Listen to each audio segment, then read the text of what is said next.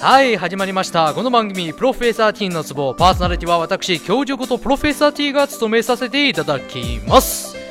今日はですねいつものスタジオではなくなんとうちの会社にあるセミナールームで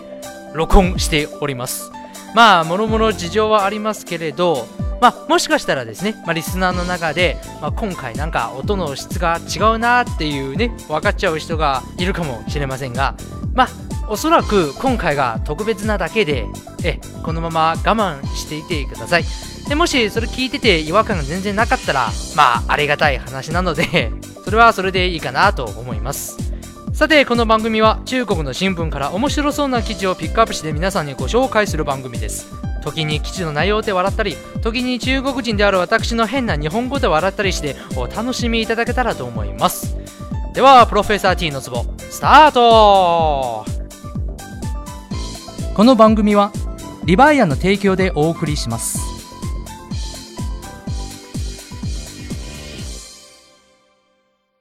それでは本日の目玉記事をご紹介しましょう。八十路のスカイダイビング。4000メートルの上空から飛び降りるスカイダイビング。空軍の降下訓練に起源し、スポーツの公式競技とされて、すでに60年も経っているが、今でも多くの若者は恐れをなし、挑戦できずにいる。そんな中、中国湖北省のある81歳のおばあさんが、オーストラリアで見事にスカイダイビングを成し遂げた。スタッフにサポートされ、3000メートルの上空からの降下中、おばあさんは何度も両腕を伸ばし、羽ばたく動きをし、大いに楽しんでいたという。その大鳥のごとき勇士に、スタッフたちは親指を立て、称賛を惜しまなかった。今回はですね、まあ、写真付きの記事なんですけど、まあ、ラジオでね、写真をお届けできないのはちょっと残念ですが、いや、なんて言うんですかね、このおばあちゃんね、空飛んでる時の写真なんですけど、風圧でですね、髪も、あとあの顔の肉もですね、どんどん上の方に持っていって、あれですね、見て、日本の天狗とよく似てるなって思いました。え、気になってる人はネットで検索してみてください。おそらくあると思います。まあ、この記事なんですけど、個人的な印象ですけど、まあ、活力で言えばですね、中国のお年寄りたちは、世界ランキング、まあ、5本の指には入れるだろうなって思いますね。特に中国はですね、まあ、昔から老小孩という言葉があるんですよ。まあ、老いた子供、年を取った子供という意味なんですよね。特に、その老小孩と呼ばれるこの時代のお年寄りはですね、若い頃は、まあ、やはり中国はあの時、まあ、やれ戦争とか、まあ、やれ文化大革命とかね、まあ、そういう激動の時代の中に生きてきたわけですからね。まあ、だから、今になって、パソコンも、まあ、彼らにとってはおそらくテレビもねここ最近の出来物だと感じているかもしれないんでだから今までにやはりずっとできなかったこと、まあ、そもそもなかったものに、まあ、興味が湧くわけですからねまあ私もねこう先週の放送回をまあ聞いた方だったら覚えてるかもしれないですけどこう教授の最後の一言にですねまあ、人生楽しまなくちゃ的なことを言ってたし、だからおおむにね、こうお年寄りたちが、まあ、家で引きこもるよりは、やはりちょっと外でね、若い頃が見た世界と、まあ、一風変わった現代の風景を楽しんでいただきたいですね。ただね、じゃちょっと前回の補足なんですけど、私は別に年取ってからっていうわけではないんですよね。まあ、要するに、別に若い頃から人生楽しんでもいいんじゃないかと思うんですよ。まあもちろんギャンブルとかね、そういうちょっと法律の一線を越えるようなことは進めないんですけど、ただ、こう、遊びたいものを遊んで、まあ、買いたいものを買って、そういう風に人生を楽しんでいくのはありじゃないかなと思うんですよね。でもまあ中国の言葉に、苦尽甘来あと、こう、苦中作乐という四字熟語がありまして、まあ、前者は苦しみが尽きてから、まあ、楽しみが後からやってくる。で、後者は苦しみの中から楽しみを作っていくという、そういう意味なんですよね。まあ、とりあえずどちらも若い頃はやはりちょっと苦い思いをした方がいいという風に使われてるんですけど、でも私はね、やっぱり人生というのは短いわけですよ。80歳でも100歳まで生きたとしてもですね短いわけですから最初から最後までずっと楽しんでいけたらそれに越したことないんじゃないかと思うんですよねわざわざそういう苦いものを舐める必要ってないと思うんですよまあでもそれを言うとですね他の特に大人の方はですねなんかそういう風に育ってきた子供は世間知らずなんじゃないかなというねそう言われるんですけどでも私的にはですよねこう世間知らずっていうのはもちろんあの世間のこう厳しさね人生まあ生きているうちに出会うそういう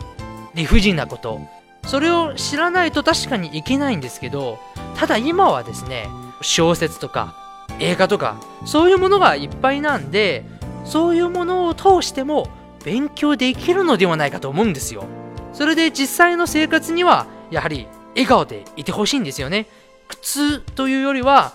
楽しいことをいっぱい経験してほしいんですよ。まあこれ正論かどうかは分からないですけど例えばもう苦痛の中から生きている例えば貧しい環境から生きた子供またはあの子供時代にまあそういうトラウマ的な何かがあった時はですねまあもちろんそれを耐え抜いてきた人は立派な大人に成長するんですけどでもやっぱり子供はね心がそんなにタフなわけじゃないんで途中でね人格が、歪んだり精神が弱ったりすることがあると思うんですよ。でも笑顔の中で成長してくる子供は、まあ、歪むことはないし多分健やかに成長できる可能性というか確率が高いと思うんですよね、まあ、それでいってマイナスなところもしてほしいと思えばもうさっき言ったように小説とか映画とか、まあ、最近はこういうよくできているアニメもあるわけですしそれで補えばいいと思うんです。えー、っと、まだ時間あるかな。よし、じゃあ最後にですね、まあ、活力にちなんで、まあ、ちょっとそういう活力に溢れてる人が長生きするっていうのがね、まあ、うち中国もですね、こう最近平均的な寿命が伸びてて、100歳を超えた人はま珍しくない。で、うちの親戚の話なんですけど、こうまあうちの親戚の中にも100歳超えたおばあさんがいました。まあ今はもう亡くなりましたけれども、まあひどく麻雀がお好きなんですよ。だからよく親戚の人、まあ息子とか、娘とか、まあその時子供いっぱいだったんで、を集めて麻雀するんですよね。で、そのお子さんたちもですね、こうおばあさんがいつでも元気でいられるように、こうわざとおばあちゃんが見えるようにイカサマをするんですよ。そうするとですね、そのおばあちゃんが元気に声を張り上げるんですよ。今、イカサマをしてるんだなみ、見えたよとか、いやそれが、なんていうんですかね、とても微笑ましく思いました。はい。では、今日はこれで、ね、最後に教授としての一言を差し上げましょう。あと20年、その心構えて言ってくれ。ばあさんなら、きっとできる。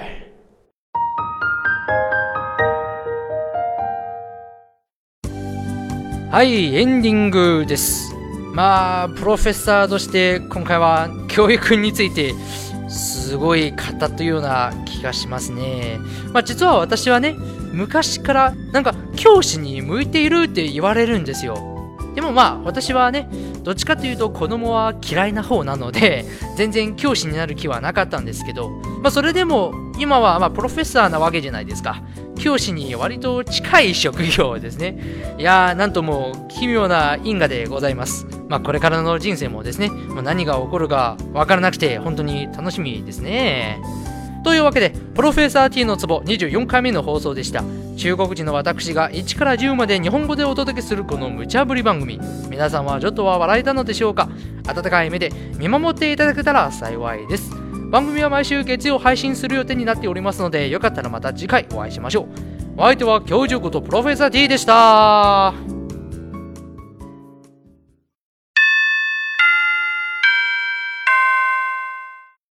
教えて教授先生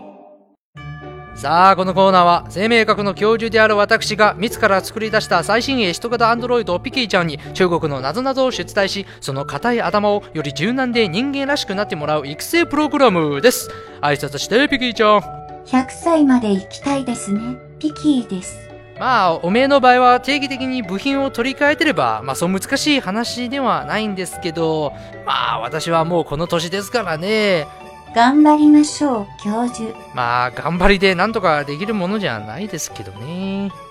まあそれはさておき、今回の問題の方に参りましょう。こちらです。ウリ科の野菜に一番高価なものとは何でしょうか？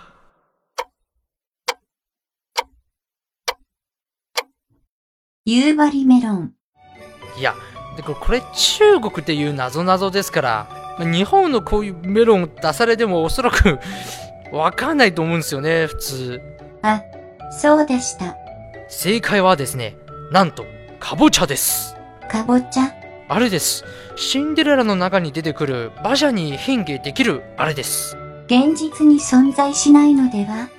何を言うんですかお前だって私が作ったのだから、車のカーボーチャーくらい朝飯前だぜ。教授は本当にダジャレがお好きなんですね。まあ、年だからな。はい。では、今回はここまで。お送りしてきたのは、教授ことプロフェッサー T と、アンドロイドのピキーでした。この番組は、リバイアの提供でお送りしました。リヴァイア。それは海外から日本語のポッドキャストを聞けるアプリ。リバイア。それは海外に住むあなたに現地の情報を届けるアプリ。リバイアそれはみんなで番組を投稿発信するアプリ私たちと一緒に新時代のエンターテインメントを作りましょう。今すぐ LIVAIA で検索。リヴァイア。